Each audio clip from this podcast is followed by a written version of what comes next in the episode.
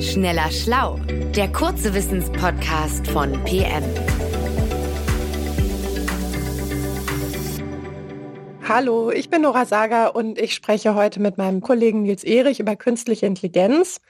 Also darüber, wie wir sie heute selbst schon einsetzen können, wie sie funktioniert und auch darüber, wie sie unsere Gesellschaft in Zukunft verändern wird. Und das Ganze besprechen wir am Beispiel von ChatGPT, also der künstlichen Intelligenz, die momentan in aller Munde ist. Nils, magst du einmal erklären, was ChatGPT überhaupt ist? Ja, hallo Nora. ChatGPT, das ist ein Computerprogramm, das schreiben kann, und zwar selbstständig. Das heißt, ich frage auf der Website des Programms zum Beispiel, warum ist Meerwasser salzig? Und das Programm antwortet dann, Meerwasser ist salzig, weil es gelöste Mineralien und Salze aus den Kontinenten und dem Meeresboden enthält. Das heißt, ChatGPT ist im Prinzip ein Chatbot, mit dem man sich unterhalten kann. Okay, nun sind Chatbots aber ja gar nicht so neu. Die gibt es ja schon seit Jahren auf verschiedenen Websites, gerne als Ersatz für den Kundenservice äh, oder auch zum Beispiel auf dem Nachrichtendienst Telegram. Warum reden jetzt alle davon? Weil ChatGPT jetzt viel mehr kann als diese alten Chatbots. Er kann nämlich nicht nur einfache Antworten geben, sondern auch viel komplexere Texte verfassen, zum Beispiel Gedichte oder Empfehlungen schreiben oder sogar journalistische Kommentare. Ähm, als ich das Programm zum ersten Mal ausprobiert habe, da habe ich mich auch mit ihm direkt über Philosophie unterhalten. Und das hat nicht nur irgendwie geklappt, das hat mich vollkommen von, vom Hocker gehauen. Und dazu kommt, ChatGPT ist eben die erste KI, die weltweit für alle umsonst zu benutzen ist, die dabei wirklich gut funktioniert und für die ich auch überhaupt nicht programmieren können muss. Es ist also viel zugänglicher als zuvor. Aber auch technologisch ist es ein riesiger Schritt nach vorne und das ist natürlich aufregend, darum der Hype. Okay, ähm, was ich mich ja gefragt habe, ist, ist denn so ein Chatbot überhaupt mehr als eine Spielerei? Also viele Informationen kann ich ja genauso gut googeln und äh, eigentlich unterhalte ich mich auch lieber mit Menschen als mit dem Computer. Also wozu würde ich ChatGPT einsetzen? Also das erste Anwendungsgebiet ist das Schreiben. Ähm, ChatGPT kann fast alle Textsorten produzieren. Da gibt es auch online ganz viele Anleitungen dazu, wie das genau geht. Ähm, ChatGPT hilft aus meiner Sicht vor allem, wenn der Text jetzt nicht extrem gut sein muss oder wenn man zum Beispiel wenig Zeit hat. Zum Beispiel, wenn ich eine Beschwerde-E-Mail an meinen Vermieter schreiben will, die kann, die kann ChatGPT verfassen oder ein Post für Instagram.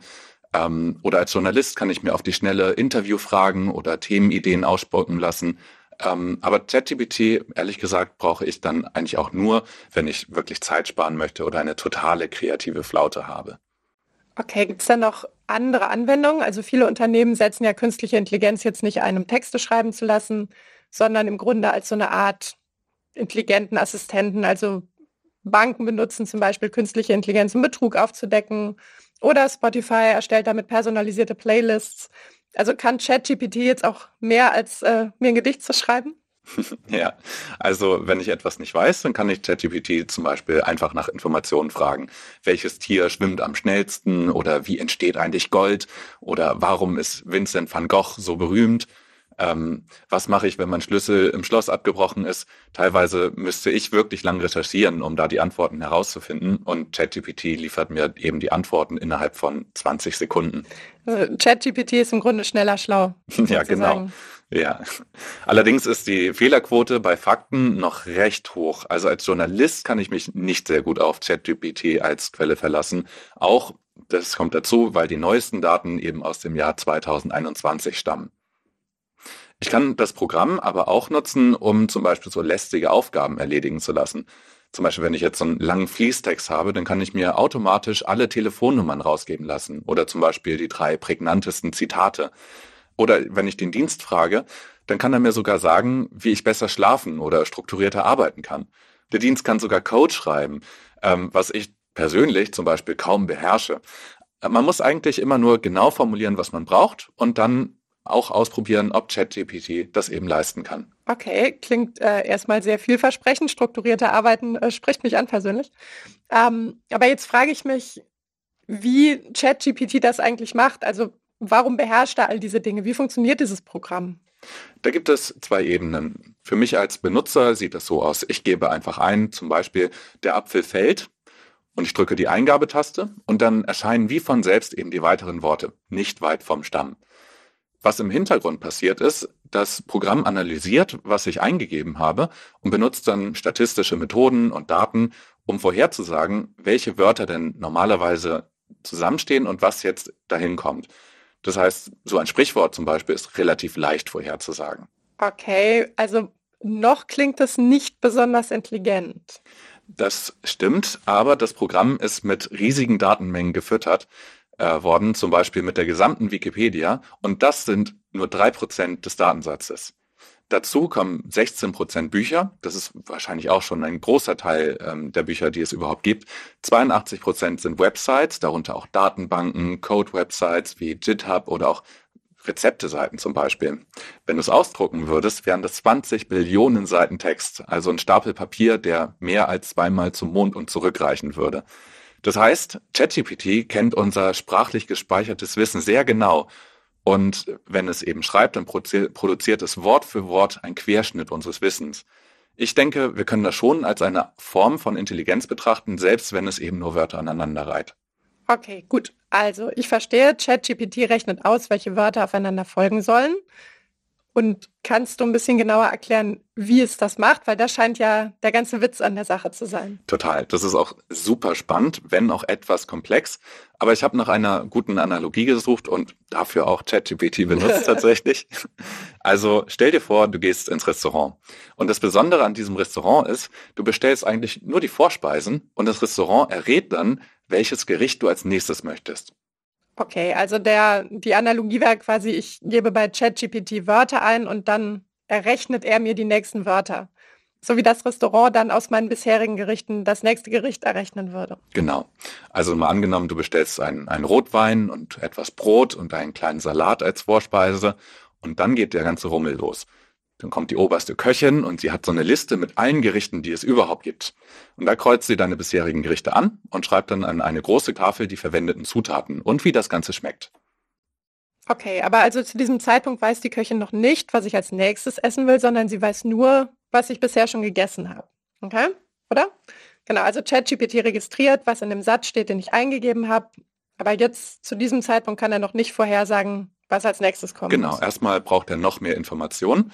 Das heißt, die Köchin schreibt deswegen auch die Reihenfolge auf, nach der du Brot, Salat und Rotwein bestellt hast. Und zwar an eine Tafel. So, und dann kommen wir auch schon zum Kern. Dann geht's los.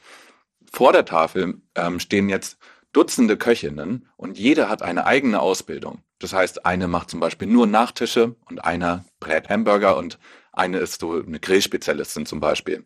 Das heißt, sie alle verstehen unter Kochen etwas anderes und ähm, haben auch Verschiedenes gelernt und nehmen also auch ganz unterschiedliche Dinge als wichtig wahr.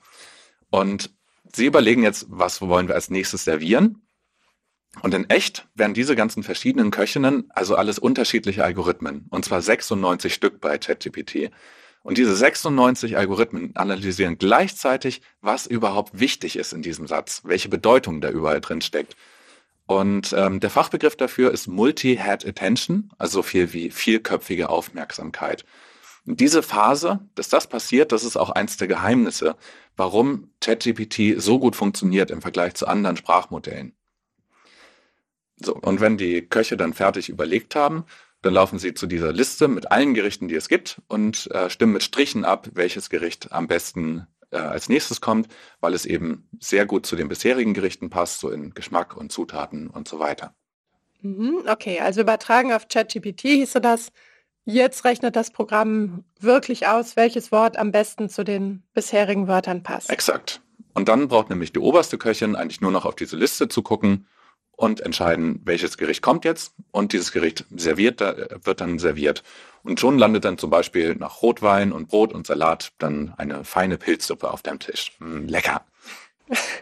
Okay, und das heißt, ähm, für das nächste Wort geht das dann genauso, beziehungsweise für das nächste Gericht. In genau, nur dass dann diesmal nicht nur Brot und Rotwein und Salat, sondern auch die Pilzsuppe mit einberechnet wird. Ah, okay, also das vorherige wird auch mal, fließt auch immer mit ein in die Berechnung. Okay, alles klar. Und dann kommt wieder die Liste, die Zutaten, die Reihenfolge und dann entscheiden wieder 96 Köchinnen, was am besten als nächstes kommt. Genau. ChatGPT versucht sozusagen, uns leckere Sätze zu kochen. Und je genauer deine Eingabe wiederum ist, ähm, desto genauer kann ChatGPT dann eben auch treffen, was du willst. Also zum Beispiel, statt zu schreiben, Geschäft gründen, schreibst du vielleicht lieber, was sind Vor- und Nachteile von Selbstständigkeit oder was sind die wichtigsten Schritte, um ein Geschäft zu gründen. Mhm. Okay. Aber sag mal, ich muss schon fragen, wird man nicht ein bisschen doof und faul dabei, wenn man alle komplizierten und lästigen Aufgaben einfach an den Computer abgibt? Das Problem sehe ich auch, ja.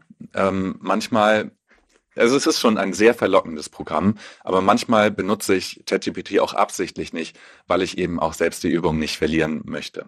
Zum Beispiel, wenn ich eine Struktur oder eine Leitfrage für einen Artikel brauche. Okay, hast du es schon mal ausprobiert? Ja, auf jeden Fall. Ab und zu benutze ich es auch und es, es funktioniert erstaunlich gut. Okay, aber ist es dann, ist es dann ein Anstoß oder würdest du sagen, okay, super, genau so mache ich's? Ähm, teilweise kann ich es direkt so machen, aber meistens benutze ich es eben als Anstoß, den ich dann nochmal so ein bisschen modifiziere, weil letzten Endes weiß ich zum Beispiel als Journalist ja immer noch besser als dieses ja. Programm, was eben äh, ein, eine gute Struktur oder eine gute Leitfrage zum Beispiel ist. Okay, aber gut, du sagst, manchmal ist es sinnvoll, es äh, zu Fuß zu machen, in Anführungszeichen. Vielleicht so ähnlich wie mit dem Taschenrechner in der Schule. Natürlich kann ich mir wahnsinnig viel Rechnerei damit sparen. Aber vielleicht will ich das einmal eins trotzdem nicht verlernen. Ja, genau. Also letzten Endes ist es eben sehr zwiespältig, so wie eigentlich ganz viele ähm, Medientechnologien, ähm, wie es ChatGPT ja auch ist, wie zum Beispiel auch Internet oder Fernsehen oder Radio oder Buchdruck und selbst Stift und Papier. Also an jeder medialen Technologie hat es bisher so eine Art von Kritik gegeben. Echt? Selbst im Schreiben und Lesen? ja. Ähm, und zwar hat sogar Platon darüber geschrieben im Dialog Phaedros. Da heißt es, einerseits erweitert Schreiben eben das Gedächtnis, weil man ja mehr ähm, fixieren kann auf Papier, man kann sich so mehr merken, aber andererseits verlernen ja die Leute dadurch auch, sich eben die Dinge im Gehirn, im Kopf zu merken. Ja, das stimmt. Das ist dann so das gute Gefühl, okay, es steht ja irgendwo, ne? Ich kann es wieder löschen, Raum für Neues schaffen. Okay, und du meinst, das ist mit ChatGPT ähnlich? Genau, ein wenig. Nur, dass es jetzt gewissermaßen so richtig ans Eingemachte geht, nämlich an unser eigenes Denken.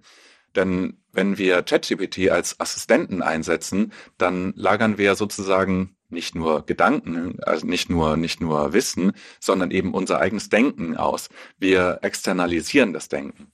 Ich brauche dann also nicht mehr lange nachdenken, wie ich einen Text formuliere oder wie ich mir eigene Rezepte einfallen lasse. Ähm, und ich glaube, das wird in den nächsten Jahren sehr spannend zu beobachten, was das mit unserer Gesellschaft macht.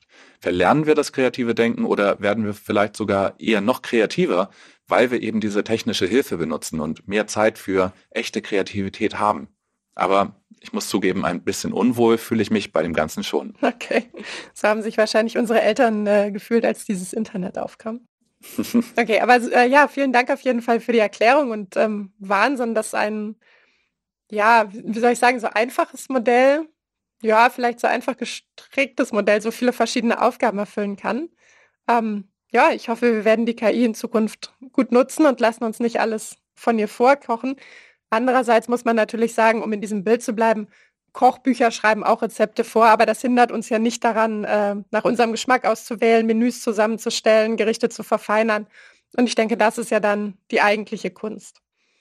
Danke auf jeden Fall fürs Zuhören und äh, wenn ihr Lust habt, noch mehr zu erfahren darüber, wie man ChatGPT konkret nutzt und mit welchen Eingaben ihr gute Ergebnisse erzielt, dann guckt gerne mal auf die GeoPlus Website, denn da hat Nils einen Artikel zum Thema geschrieben. Tschüss und bis zum nächsten Mal. Tschüss. Schneller Schlau, der kurze Wissenspodcast von PM.